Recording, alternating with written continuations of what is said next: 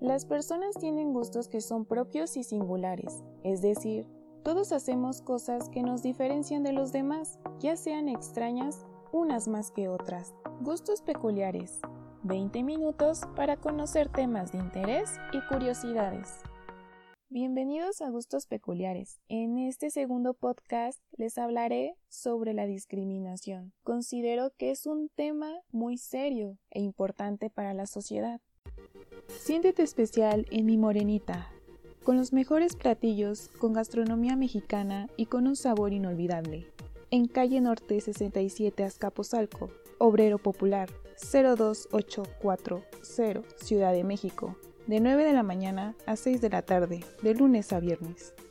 Muy buenas a todos. Primero que nada, tenemos que saber qué es la discriminación.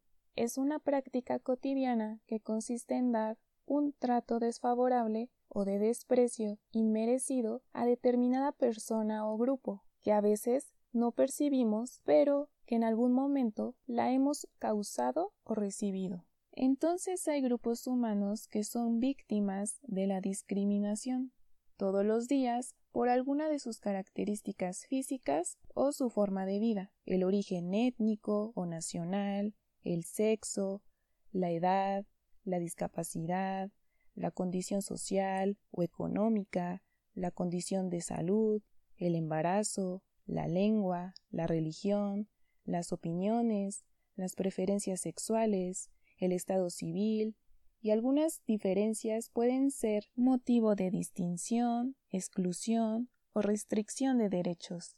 Hay que saber que los efectos de la discriminación en la vida de las personas son negativos y tienen que ver por la pérdida de derechos y la desigualdad para acceder a ellos, lo cual puede orillar al aislamiento, a vivir violencia e incluso, en casos extremos, a perder la vida.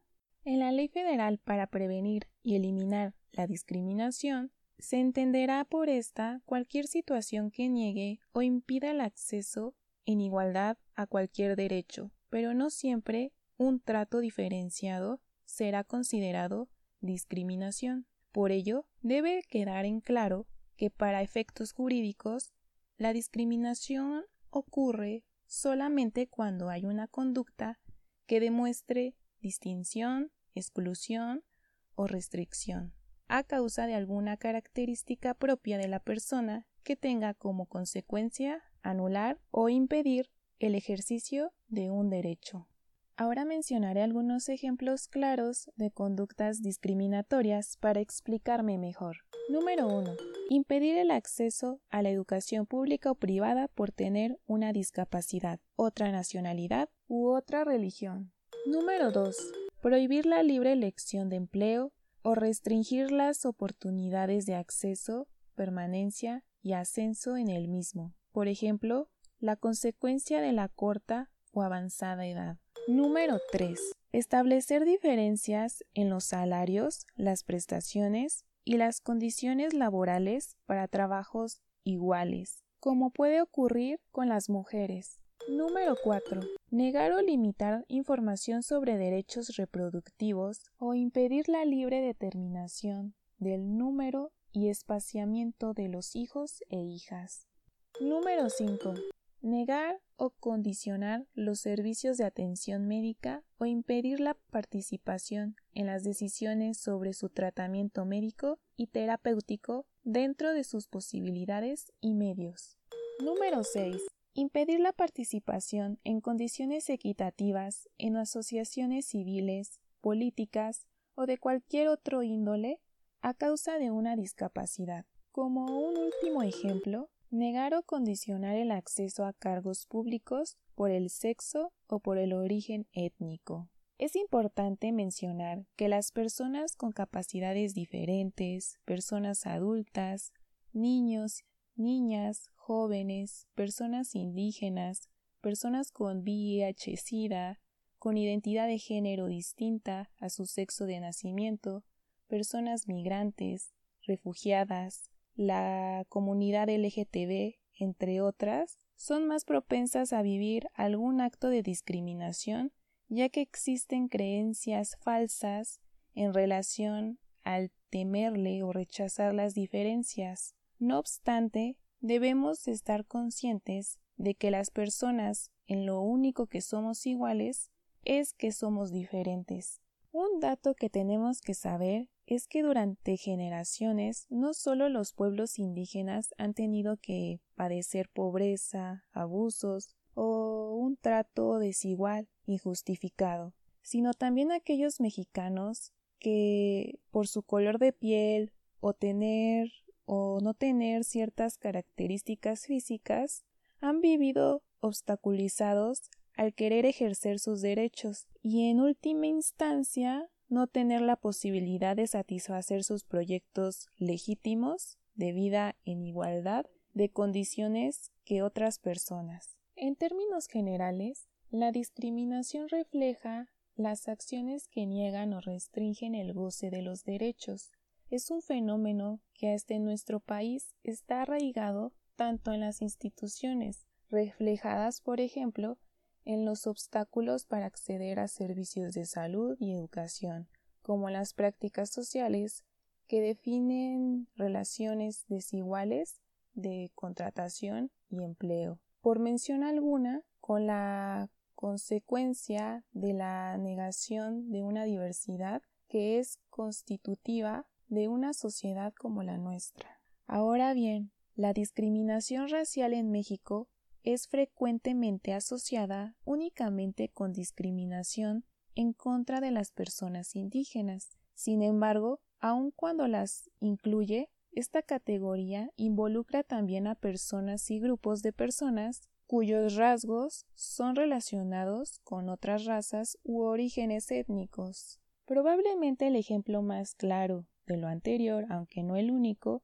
es el de la población afrodescendiente en México, que fundamentalmente, por falta de información, se encuentra en un estado de invisibilidad que facilita la violación del derecho a la no discriminación y al principio de igualdad que sustenta la democracia y la cohesión social. Es necesario mencionar que la falta de información oficial sobre este grupo de población es no solo un reflejo de exclusión o marginación en sí misma, sino que es también causa de problemas para detectar necesidades y soluciones que permitan encontrar un mayor reconocimiento de derechos en favor de la inclusión social de este grupo en condiciones de mayor igualdad. Por otra parte, es necesario tener presente que la diversidad es, sobre todo, un tema de derechos de personas, comunidades y pueblos, que aunque pueden tener una pluralidad de valores, concepciones y planes de vida, se enmarcan en principios como los de igualdad y respeto mutuo que posibilitan una convivencia pacífica y justa. Cuando existe una exclusión del ejercicio igualitario de derechos, se viola el pacto social y la estructura institucional que rige las relaciones sociales. Es por ello que la diversidad cultural presume una forma de Estado plural, igualitaria y abierta, que incluye a personas distintas con características distintas, incluyendo desde luego las características raciales. Considerando los resultados del año 2010, ya que no encontré datos actuales, la encuesta nacional sobre discriminación recalcó que nuestro país está compuesto por personas que se consideran morenas en un 64%, pero también nuestro país rechaza y margina a un sector de la población que además de ser mayoritario, no tiene las características físicas de grupos de población, que en todo caso estarían más relacionados con características europeas y norteamericanas es sin duda motivo de reflexión, porque según datos de esta misma encuesta, el 15% de la población ha sentido que sus derechos no han sido respetados debido a su color de piel, porque evidencia un rechazo hacia personas que son discriminadas y excluidas del ejercicio de derechos por motivos relacionados por prejuicios, basados en una visión injustificada de superioridad de unas razas sobre otras. Es grave que en México prevalezcan estas prácticas y como se mencionó anteriormente, es un criterio que en nada depende de elecciones autónomas, como el color de piel, la apariencia física o las características raciales en general. Se determine el trato hacia una persona, o más grave aún, se decida el alcance de sus derechos fundamentales. La discriminación por origen racial, étnico, color de piel o apariencia física es una práctica cultural que puede revertirse, así como se impuso el goce de derechos para algunos y la negación de los mismos para el resto. De la misma manera se puede interiorizar nuevos comportamientos que conduzcan a prácticas incluyentes que respeten el ejercicio de los derechos para todas las personas. A continuación mencionaré los acuerdos internacionales y de normatividad interna que ha tenido México. Para combatir el racismo y la discriminación racial, la Organización de Naciones Unidas adoptó en 1965 la Convención Internacional sobre la Eliminación de todas las formas de discriminación racial y estableció el día 21 de marzo como Día Internacional de la Eliminación de la Discriminación Racial. La convención fue firmada por México el primero de noviembre de 1966 y ratificada el 20 de febrero de 1975. Su entrada en vigor a nivel internacional tuvo lugar el 4 de enero de 1969. Luego la Declaración sobre la raza y los prejuicios raciales fue aprobada y proclamada el 27 de noviembre de 1978 por la Conferencia General de la UNESCO, Organización de las Naciones Unidas para la Educación, la Ciencia y la Cultura. Establece tanto la pertenencia de los seres humanos a una misma especie con un solo origen como su igualdad en cuanto a la dignidad y derechos. Puede que me falte más información por mencionar, pero para no hacer más largo el podcast, toda la información está sacada de CONAPRED y de otras páginas de Internet. Si quieren saber más sobre el tema de la discriminación y con más estadísticas, pueden consultar la siguiente página www.conapred.org.mx. Mi opinión sobre el tema es el siguiente y lo basaré en un spot que, que vi hace poco que se llama y es de la campaña de P&G. Esta campaña me agradó mucho porque de alguna forma concientiza a la gente de sus malas acciones, propensas a afectar a otro individuo. Además me gustó cómo aterrizaron la idea en el anuncio. Al ser espectador, o mejor dicho, al verlo, pude sentir las miradas de rechazo o extrañeza por parte de las demás personas. Es decir, sentí un sentimiento de desprecio y eso es lo que me atrapó de alguna forma, porque en algún momento de nuestras vidas nos hemos sentido así, ya sea en la escuela, trabajo, en la misma sociedad incluso en, dentro de nuestra familia. ¿A qué me refiero? A ese a esa discriminación que a veces sentimos cuando no encajamos en algún lugar. Y pienso que lo que nos quiere dar a entender el anuncio y la campaña en general es que las miradas y las mismas acciones hablan más que mil palabras y todo ser humano nos afecta con sus actitudes y eso es lo que siento que refleja el spot ¿Por qué digo que las actitudes afectan más que las palabras? Y lo digo porque a veces cuando somos niños, pues hacemos a un lado a las personas o a los compañeros solo por, por verlos diferentes o porque son tímidos o porque son muy extrovertidos o llaman mucho la atención. Entonces cuando, por ejemplo, yo te quiero hablar y de repente pues una mirada lo dice todo.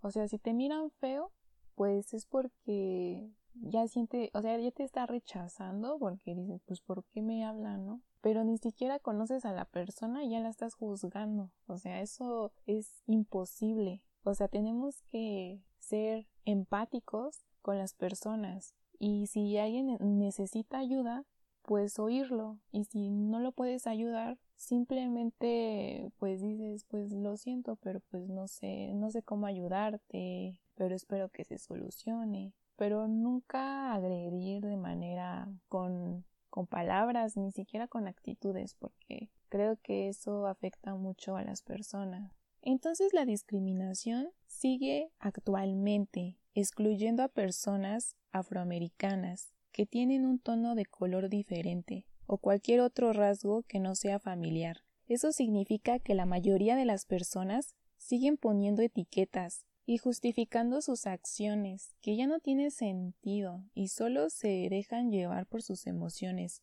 sin ver la realidad de las cosas. Entonces nunca hay que juzgar a las personas solo por su apariencia. Siempre tenemos que estar como interesados en conocer a las personas. Desde mi punto de vista, juzgar a otros sin conocerlos ni tratarlos es lo peor que podemos hacer como seres humanos.